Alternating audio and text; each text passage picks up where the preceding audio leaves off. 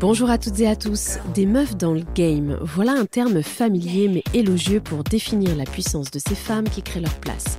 C'est la définition filigrane de ce podcast. On dit souvent qu'elles sont de sacrées femmes d'affaires ou qu'elles ont bien réussi, mais rarement que ce sont de sacrées meufs dans le game, comme si ce terme dérangeait. Chaque semaine, j'interroge celles qui cassent les codes, qui créent de nouvelles règles du jeu et qui osent entreprendre leurs rêves. Entrepreneuses, femmes engagées ou encore artistes, auteurs, athlètes, toutes portent une voix, ont de l'impact. C'est la raison pour laquelle nous voulons les entendre ici. Si c'est la première fois que vous nous écoutez, bienvenue sur Muffin Game, le podcast qui vous aide à prendre votre place. Un épisode par semaine sort chaque mercredi si vous aimez être boosté par nos échanges inspirants. Et si cet épisode vous a plu, n'oubliez pas de vous abonner sur la plateforme que vous utilisez. Et suivez-nous sur la page Instagram Muffin Game Podcast si ce n'est pas déjà fait. Muffin Game Bienvenue dans l'épisode solo du mois.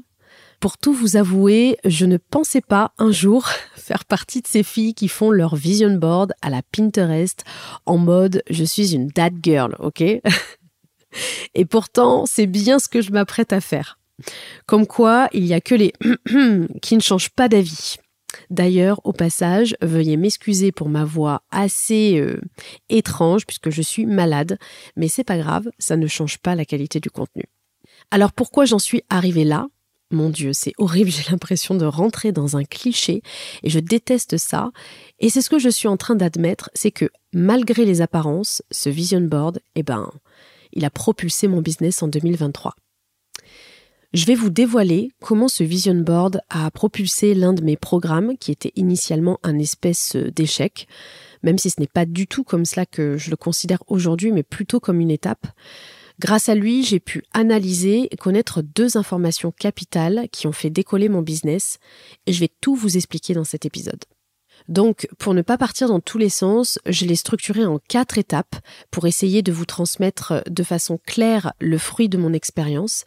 Comme d'habitude, ce que je vous partage semble toujours facile quand je l'explique, et ça c'est parce que je fais un gros travail d'analyse en amont, que je structure, que je formalise pour pouvoir vous le transmettre.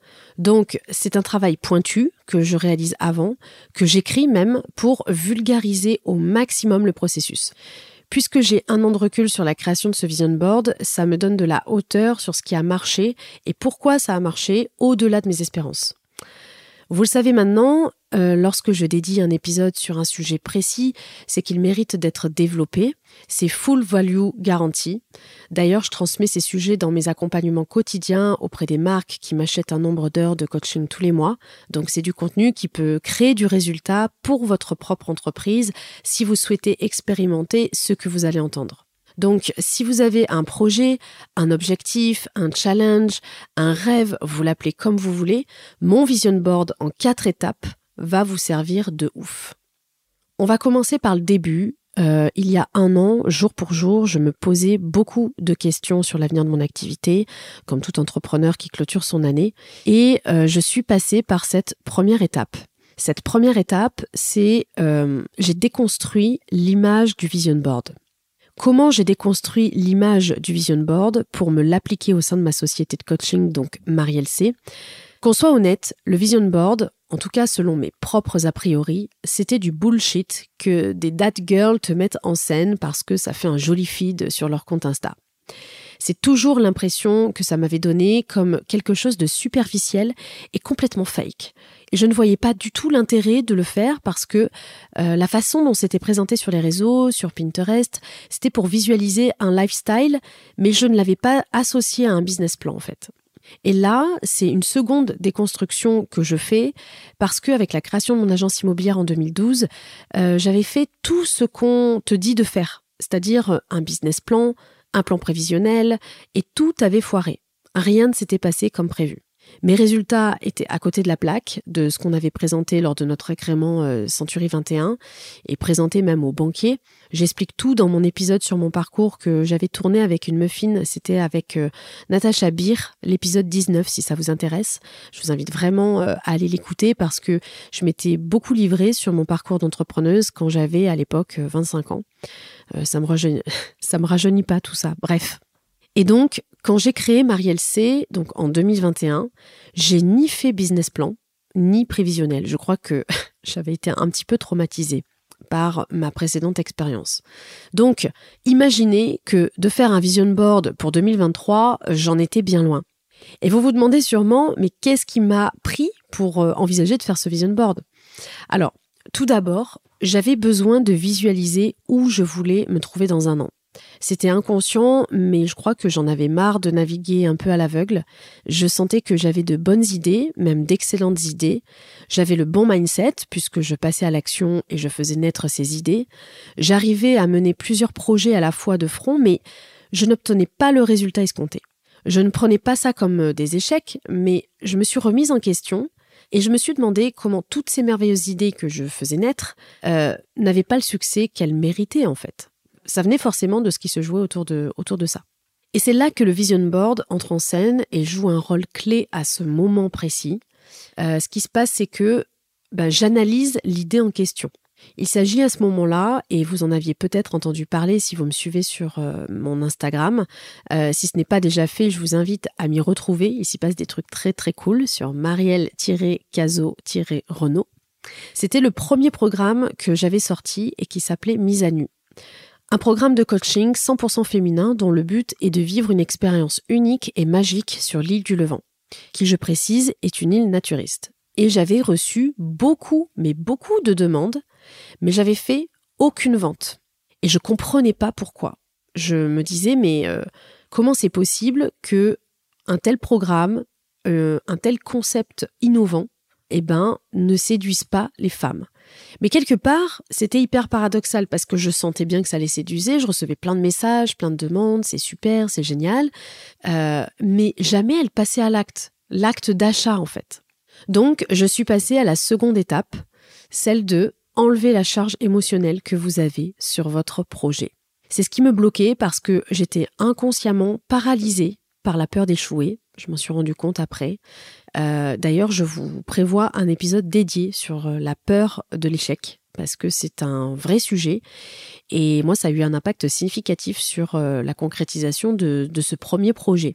Je m'empêchais en fait sans le savoir de mettre en place les actions nécessaires et suffisantes pour que ce programme y cartonne et, en fait je m'étais pas aperçu que il y avait un truc de voyez en fait il n'y a rien de plus terrible que de mettre toutes les actions de s'y engager à 2000% et que le projet ne marche pas.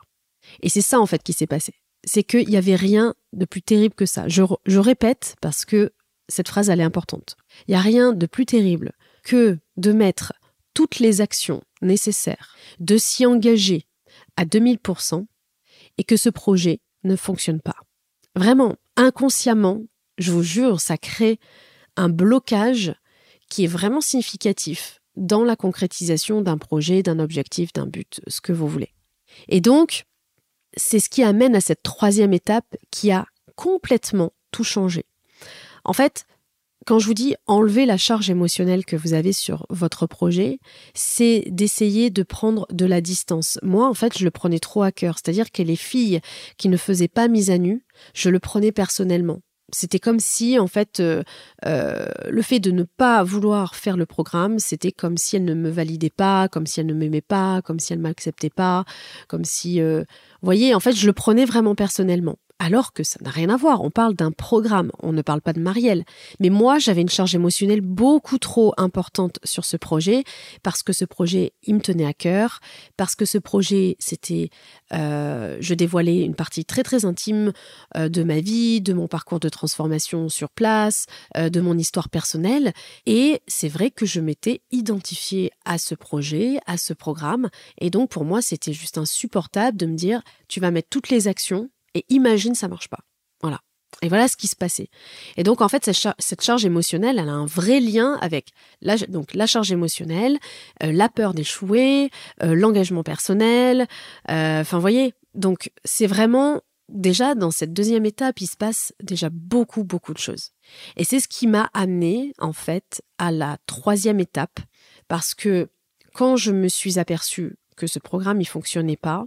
J'ai compris que inconsciemment je le sabotais parce que j'étais terrifiée à l'idée qu'il ne fonctionne pas si j'avais mis toutes les actions en place. Et cette troisième étape, eh bien, c'est d'accepter d'échouer 100 fois s'il le faut. Et ça a tout changé. Lorsque j'ai été OK avec le fait que ce projet pouvait être un fail dix fois, cent fois, eh ben c'est pas grave. Je savais que un jour, ce programme, il allait cartonner. Et je m'en étais fait la promesse. Mais par contre, dans le deal, j'étais OK pour qu'il échoue une fois, dix fois, cent fois, s'il le fallait. Il n'y avait aucun souci. Parce que quand je me suis posé la question, forcément, en faisant le vision board, en me disant, bah, qu'est-ce que tu fais sur 2023 Est-ce que tu retentes mise à nu ou est-ce que tu laisses tomber? Et en fait, c'est, c'est à ce moment-là, quand je me suis consultée, que j'ai senti mon cœur battre en disant, non, non, non, non, faut le faire mise à nu, faut le faire. Ok, d'accord. Donc l'idée, c'était pas de refaire les erreurs du passé, c'était justement de faire de ces erreurs un apprentissage et ce que, ce que je pouvais en tirer. Donc en fait, j'ai enlevé cette charge émotionnelle, c'est-à-dire que je l'ai pris comme un fait dénué d'émotions, euh, qui ne voulait absolument rien dire de moi. Euh, je me suis juste posée devant ce programme, j'ai listé tout ce qu'on avait fait et j'ai ensuite checké ce qui avait marché, ce qui n'avait pas marché, et tout ce qui n'avait pas marché, essayer de comprendre bah, ce qui n'avait pas marché. Et c'est ce qui nous amène à cette quatrième étape, d'analyser pourquoi ça n'a pas fonctionné. Ça m'a donné deux informations primordiales. Euh, la première, tout était top. Euh, c'est la conclusion que j'en ai eue quand j'ai quand j'ai checké cette liste. Tout était top, sauf il y a un point qui pêchait, c'était le marketing. Et le marketing avait un effet direct sur la perception de valeur que la cliente avait de mon programme. Et c'est ce qui faisait que elle était séduite par l'idée, mais qu'elle ne cliquait pas pour s'y engager et participer. La deuxième information primordiale que j'ai euh, découverte, c'était que c'était dans ce domaine que je n'étais pas bonne. C'était dans ce domaine que je n'avais pas les compétences, que je n'avais pas les connaissances, et ce n'était pas dans ce domaine dans lequel j'excellais. Et ça, il fallait que je l'admette. C'est OK. Il n'y a aucun souci avec ça. Il faut juste prendre conscience de elle est où notre valeur ajoutée? Ta valeur ajoutée dans ton business, dans ton projet, elle est où? C'est quoi que tu sais faire de mieux? Et l'idée, c'est de pouvoir mettre son focus sur ça, sur te concentrer sur ce, ce dans quoi tu excelles. Et moi, le marketing, bah, je suis désolée, mais c'est pas mon métier. Et effectivement, je l'avais très mal fait. J'ai voulu tout faire toute seule, comme d'habitude, Marielle.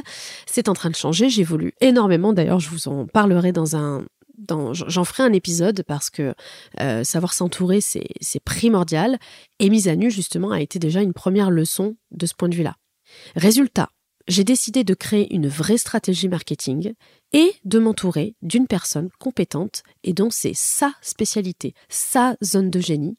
Et j'ai donc décidé d'investir 3000 euros sans, avoir encore rien vendu. Parce que je m'étais engagée à ce que un jour, je ne savais pas encore quand, mais un jour, ce programme cartonne. Donc, on a tout repris de A à Z avec Khadija et on a bossé dessus durant une année entière. On a repris toute la DA, la direction artistique, tout l'univers du programme. On a changé le nom, on a créé les templates, les documents chartés, on a créé un logo, on a changé les termes de vocabulaire utilisés sans changer une ligne du programme prévu initialement. C'est ça qui est fou. C'est-à-dire que mon programme, mis à nu, c'est la même chose que celui que j'ai créé après. C'est au point près, à la ligne près, c'est exactement le même programme. Sauf que c'est tout le, tout le package euh, tout l'emballage qu'on a changé.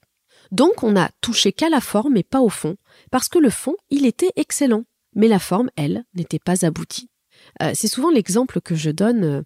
Euh, ça, me, fait penser en fait à cette image de, du chanteur dans le métro. On a tous un jour croisé la route d'un chanteur dans le métro qui chante super bien. Mais vraiment, il y a vraiment des très très bons chanteurs. Enfin, ça dépend lesquels, mais il y en a.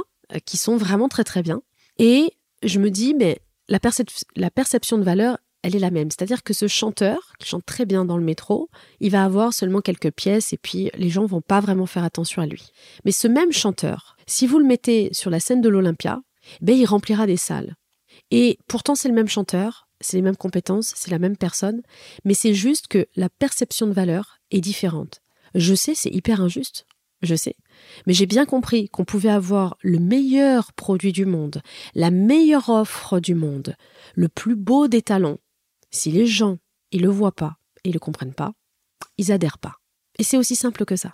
Et c'est pour ça que euh, enlever cette charge émotionnelle sur ce projet, elle est très importante parce que ça ne dit rien de vous.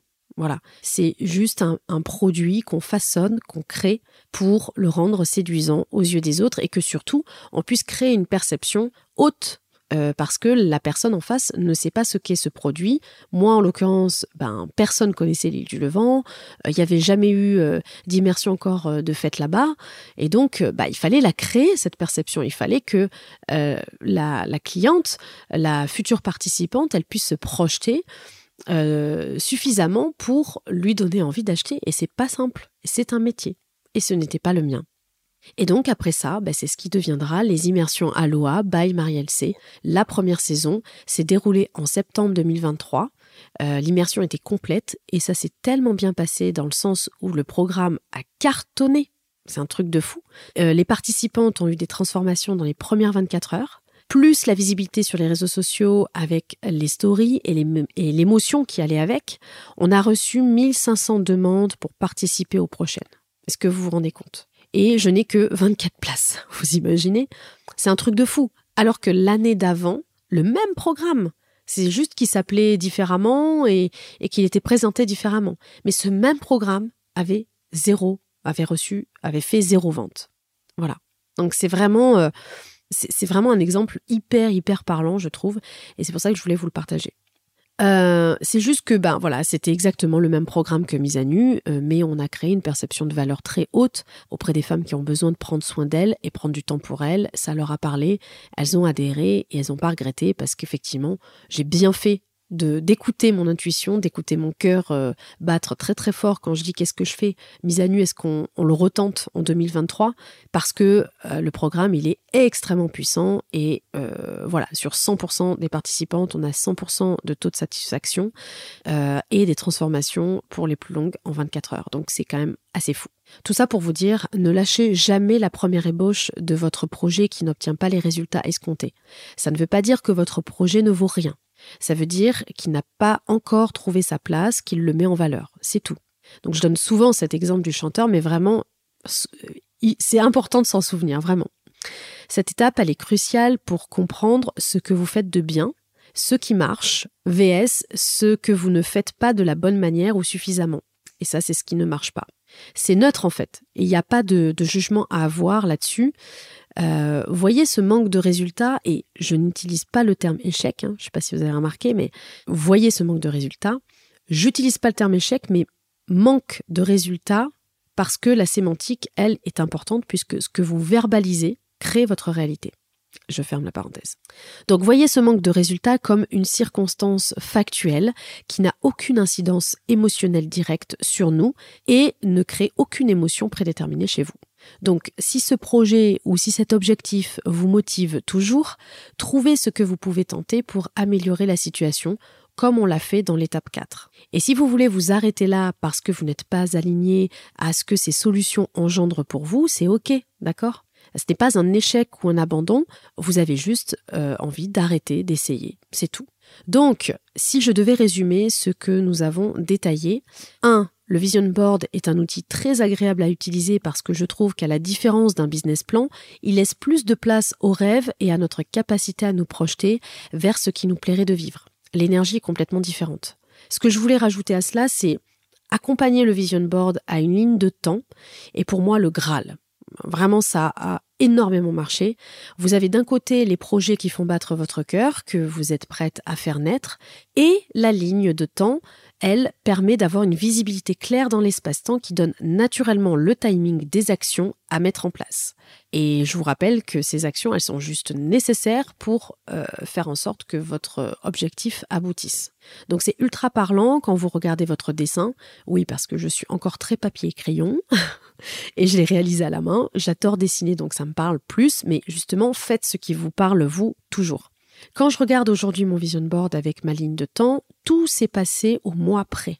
Ce qui n'avait pas du tout été le cas avec mes business plans passés. Donc vraiment, j'ai vu la différence. Et je vous partage bien sûr ce qui a marché pour moi. Je précise encore une fois que ce n'est pas une vérité absolue. Pour continuer ce résumé, je vous conseille de vous détacher émotionnellement de ce que la concrétisation de ce projet ou de cet objectif représente pour vous. Inconsciemment, ça joue un rôle sur sa faisabilité. Je vais vous enregistrer un épisode sur la peur de l'échec euh, prochainement, donc euh, suivez bien ça de près si en tout cas le, sujet vous intéresse. Puis je vous invite à accepter que ce projet ne voit pas le jour du premier coup. C'est la meilleure façon pour accélérer sa réalisation parce que vous créez une forme de lâcher prise qui crée une ouverture comme quoi c'est possible. Et ensuite, n'ayez pas peur d'étudier ce qui a marché pour le garder et continuer de l'exploiter, mais surtout de comprendre ce qui a foiré complet et pourquoi. C'est pas grave, ok Soyez sympa avec vous, vous avez le droit de ne pas savoir tout faire. Et on ne peut pas travailler seul. Alors, comme je vous vois venir, brisons tout de suite le mythe de la superwoman ou de la girl ou de la girl boss super puissante. Elle n'existe pas, les filles. D'accord? On arrête de vouloir tout faire toute seule parce qu'on veut prouver, parce que euh, je ne sais quoi. Ça ne sert à rien. C'est pas comme ça que vous êtes efficiente. C'est pas comme ça que vous créez de la valeur et de la croissance dans votre activité. C'est en vous entourant des personnes qui, qui, qui savent mieux que vous le faire. Et tant mieux. Voilà. Vous, vous avez une zone de génie qui n'est pas celle-là. Votre zone de génie, elle est ailleurs. Concentrez-vous sur celle-là et entourez-vous de personnes qui ont une zone de génie différente de la vôtre. Pour reprendre l'exemple dans la dernière étape, il y a des gens pour qui le marketing est leur zone de génie et ils sont dévoués à cette compétence. Ils le font mieux que vous et ils ont le temps pour le faire. Si votre seul frein pour vous entourer de ce type de profil, c'est l'argent, sachez que des entrepreneurs freelance facturent à la mission et au temps passé. Ils le font plus rapidement que vous et le coût n'est pas si grand. N'hésitez pas à demander de l'aide et à déléguer euh, les endroits où vous n'excellez pas. Ça ne pourra que vous aider à vous concentrer là où vous êtes la best, la meilleure. C'est votre valeur ajoutée. Dites-moi sur Instagram si ça vous intéresse que je vous fasse un épisode sur mon organisation, puisque je ne travaille qu'avec des freelances pour le moment. Et honnêtement, c'est un, en tout cas pour l'instant, euh, c'est un modèle économique qui me convient très très bien, parce que euh, bah, une tâche que moi je mets euh, trois heures à faire, cette personne, elle va peut-être mettre une vingtaine de minutes. Donc en fait, le coût le coût sur mon entreprise de vouloir tout faire toute seule, il est énorme en fait, bien plus que ce qu'on imagine. Et le coût de d'embaucher des freelances, honnêtement, il n'est pas si onéreux que ça quand on, met, euh, quand on regarde en fait tout, tout le bénéfice que ça a apporté dans votre activité, parce que vous, par contre, vous avez apporté de la valeur là où vous êtes doué, et c'est ça qui rapporte de l'argent. Voilà les amis, on arrive à la fin de cet épisode. J'espère qu'il vous a plu et que vous en sortez grandi avec des idées ou une façon de penser qui vous aide à aller au-devant de ce qui vous anime. N'oubliez pas de reconnaître et célébrer chaque étape accomplie, qui sont de véritables victoires qui mènent au succès, à votre succès. Merci de m'avoir écouté jusqu'au bout. Si le podcast vous a plu, prenez quelques minutes pour le noter 5 étoiles, puis déposez un commentaire, ça m'aide beaucoup. Et à partager votre ressenti sur Instagram en nous taguant, ça nous permettra d'interagir avec vous et à d'autres de découvrir Muffin Game plus facilement. On se retrouve la semaine prochaine pour un nouveau rendez-vous. Bisous, bye bye Muffin